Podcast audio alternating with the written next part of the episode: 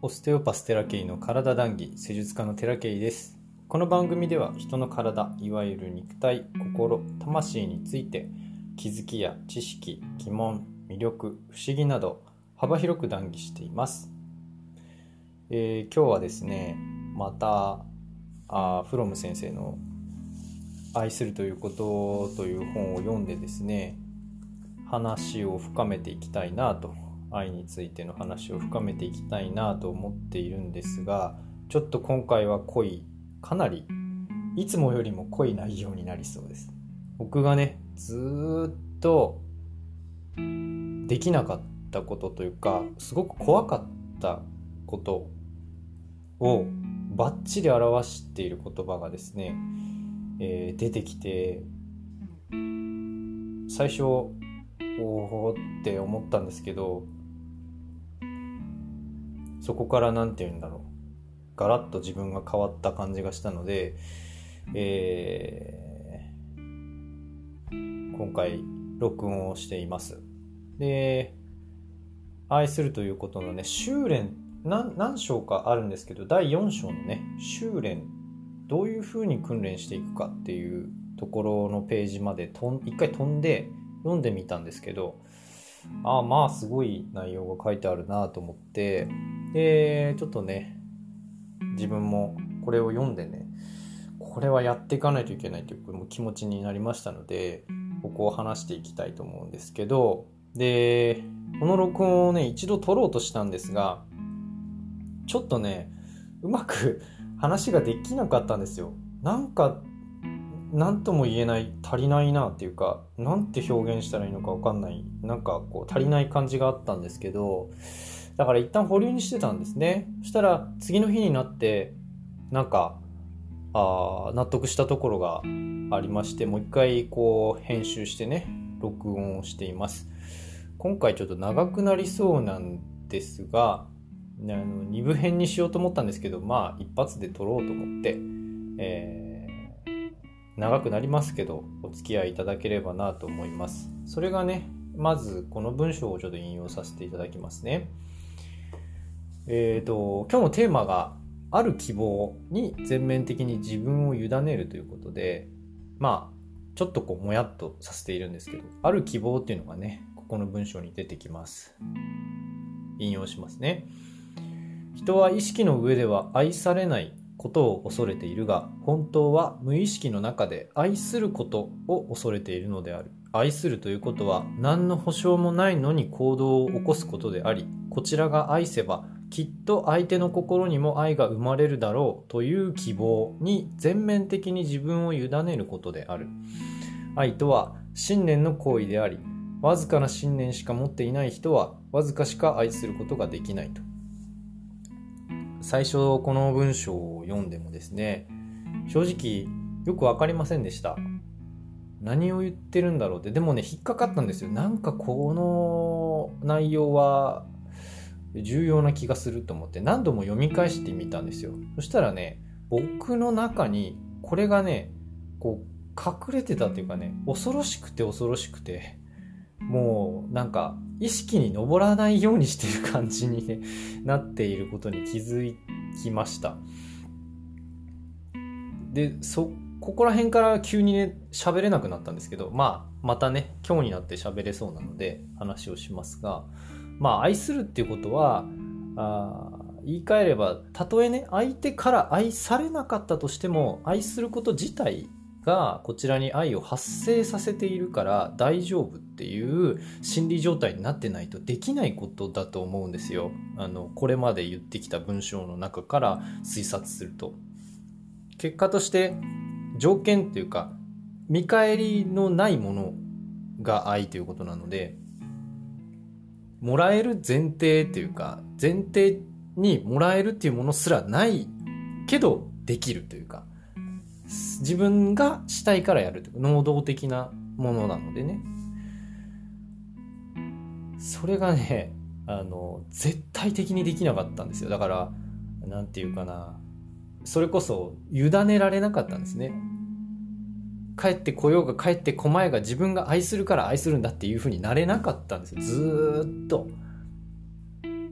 でこれはもう完全に幼少期の僕が記憶にないとこだと思うんですよね。だから全然気づかなかったんだけれども。まあ幼少期がねどれほど大切かっていうのを理解していただけるかと思うんです。これから話をする内容がね。で、えーと、僕の両親の話をさせていただきたいんですけどえっ、ー、と前提として僕は両親のことは大好きなのであのもう感謝しかないんです。だからこうしてほしかったとかもうないんですよ。だから自分がね自分の中で解決していくものがあるんだって思いながら生きてるんですけど。えっ、ー、と両親ともね、えー、の昔から共働きなんですよ。勤め人で。まあ僕がちっちゃい頃からもうずっと僕はじいちゃんばあちゃんと一緒に住んでましたし、まあ、両親がね、えー、夜勤、まあ、看護師なのでうちの母。で父があ普通に建設関係の仕事をしていて、えー、本当にね、えー、仕事と家庭を両立していた人だと思います。だからとてもねあの家の中では優しいし両親ともね全く抑圧された感じはありませんでした。でなかないし今もそれは全く感じない。抑圧は感じないんですけど今現在じゃあ実家に住んでるんですね僕が。まあいろいろもろもろあって、えー、なんていうかな。あまあ子育ての関係上ね。どうしてもすごくこう手のかかる長男でしたのでもう限界だってことでもう助けを求めにね、えー、うちの両親のところに行って今一緒に住んで2人目もできてまあてんやわんやはてんやわんやなんですけどまあまあ楽しくやらせていただいてます。本当に感謝してます。援助もしてもらってね。もう何も何もあ文句も何も言えないんですけど。でうちのね、子供たち要はうちの母父母からすればまあ孫ですよ。の面倒をねよく見てくれてるんですね。本当にありがたい。ですけどその母親を見た時に全く今まで全然気づかなかったんですけどちょっと自分がね苦しくなる時があったんですね。何度かね。でうちの孫に対してねあのこれはダメだよと。こうしてっていうことをねまあしきりに伝えているしえっ、ー、とすごく心配しているのももちろんねおばあちゃんなんでそら心配もします。それでいいんです。全然いいんですけど。で僕らに親に対して僕らにね僕らが親ですよ。その子のね、えー、何かガミガミ言うっていうわけでも本当にないんです。すごくできた方なんですけど空気がねもうなんていうかねずっとちゃんとしなさいっていうのがね もうねすっごい伝わってくるんですよ。ちゃんとしなさいって。このちゃんとしなさいで、えー、伝わるかどうかわかんないんですけどねなんていうかねもう、それるなっていうか、ここ本当にこういう形があるから、これが正しいんだっていうものを、ドンってこう提示してきて、ここにはまってなさいというか、そういうものがもうひしひしとね伝わってくるんですね。で、多分ね、多分ですよ。もう予想でしかないんだけれども、僕小さい頃この空気の中で育ったんだと思うんですよ。空気ですからね。えっ、ー、と、言葉に発するとかではなくて、なんかこう、態度とか、なんとも言えない、あの、あるんですよ。こうかちゃんとしないとって思わされるような空気というかね。で、今の僕の状態がね、すごく客観的に理解できたんですね。あってね、それが、昨日の、いや、じゃあ今朝だな、寝て起きて、今こうやって文章を作っててかなと思ったんですね。で3歳までの記憶ってもうないんですよ。全然知りません。写真で見ても全然分かりませんし僕は保育園に入ってたのでなんか3歳以降ですよね。4歳とか5歳ぐらいの記憶からあるんですけど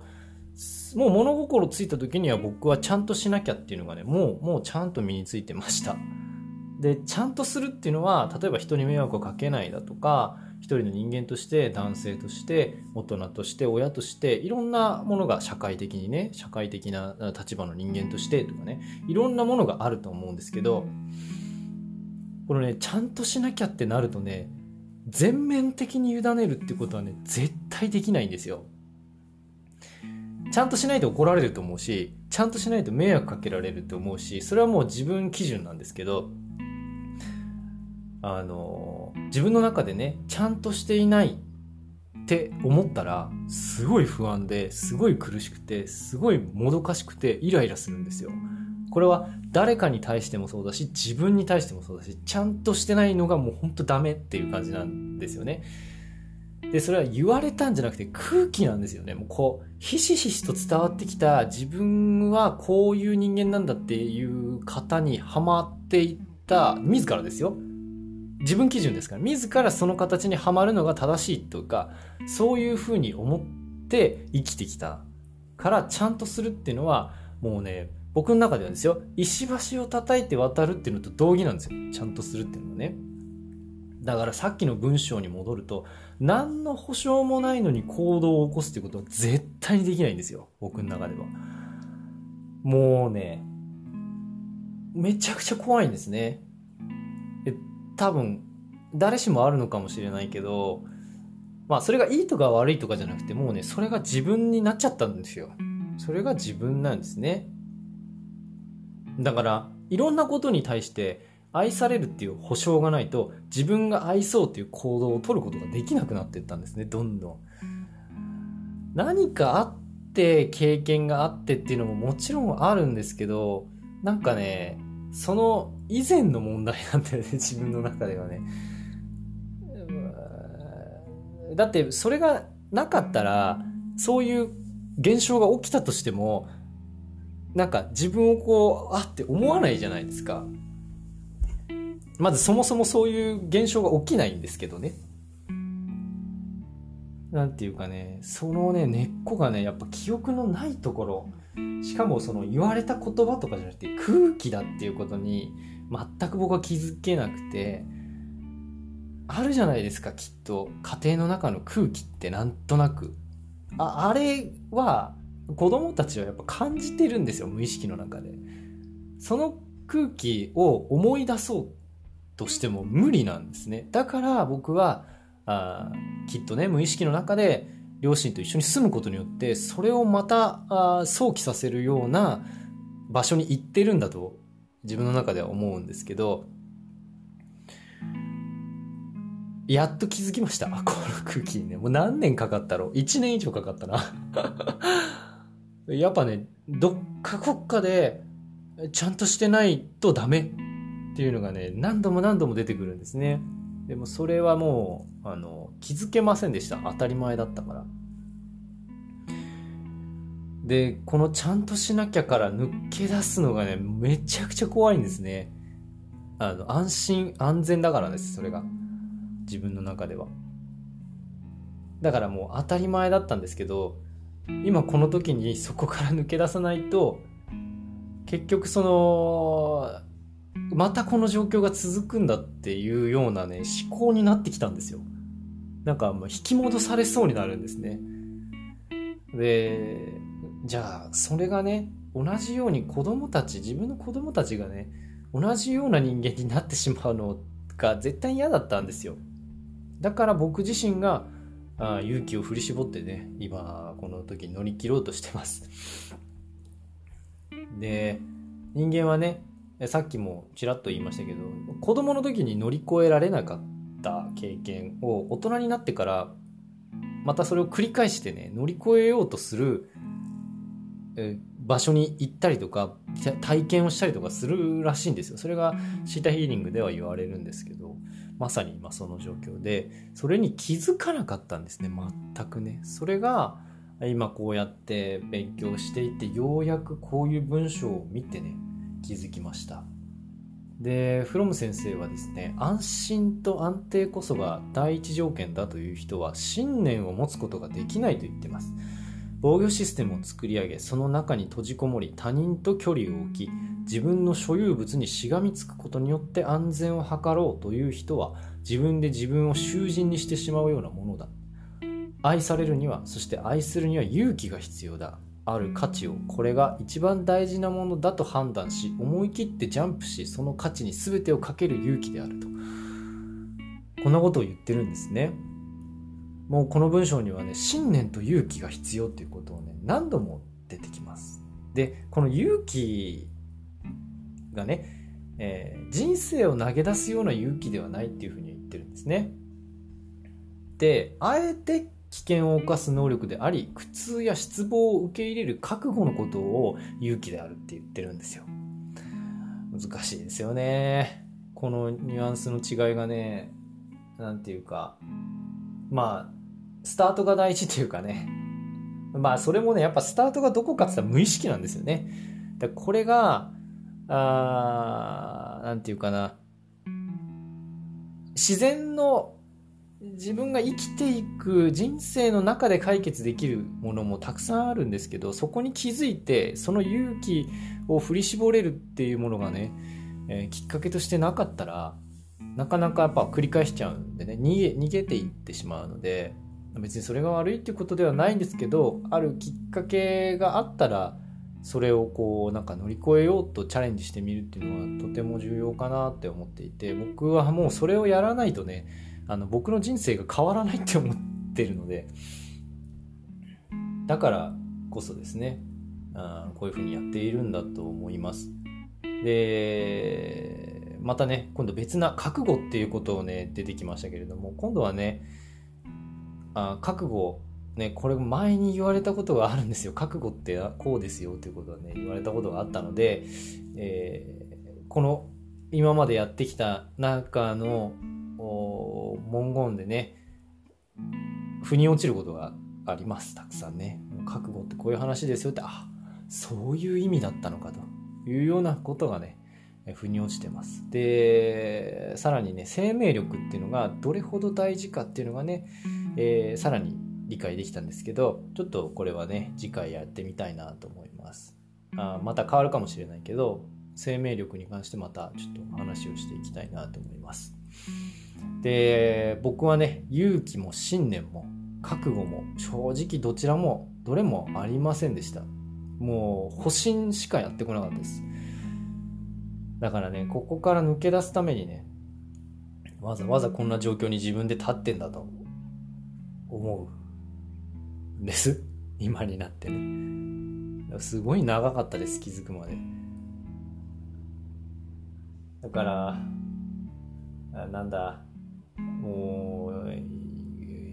この文章をねちょっと書いてたらね急に泣けてきたんですけどまあそういうことなんだろうと。まあ、泣くっていうのはねある意味こう何か自分の中にある感情が解放された時に涙が出たりとかあするって言いますけどそういうことなんだろうな。本当に急にねうわって出てきたんですよね。返したらね何か思い出したわけでも何でもないのに。まあ、あ一回クリアになってこれね、話をしてるので、もう一歩踏み出してますから、淡々とね、続けていこうかなと思っております。続けて聞いていただけたらあありがたいです。今日の談義はここまでです。ご視聴ありがとうございました。人生の何かのお役にね、立てていただけたら光栄です。毎朝6時に配信しておりますので、お時間ある時にぜひお聴きください。またね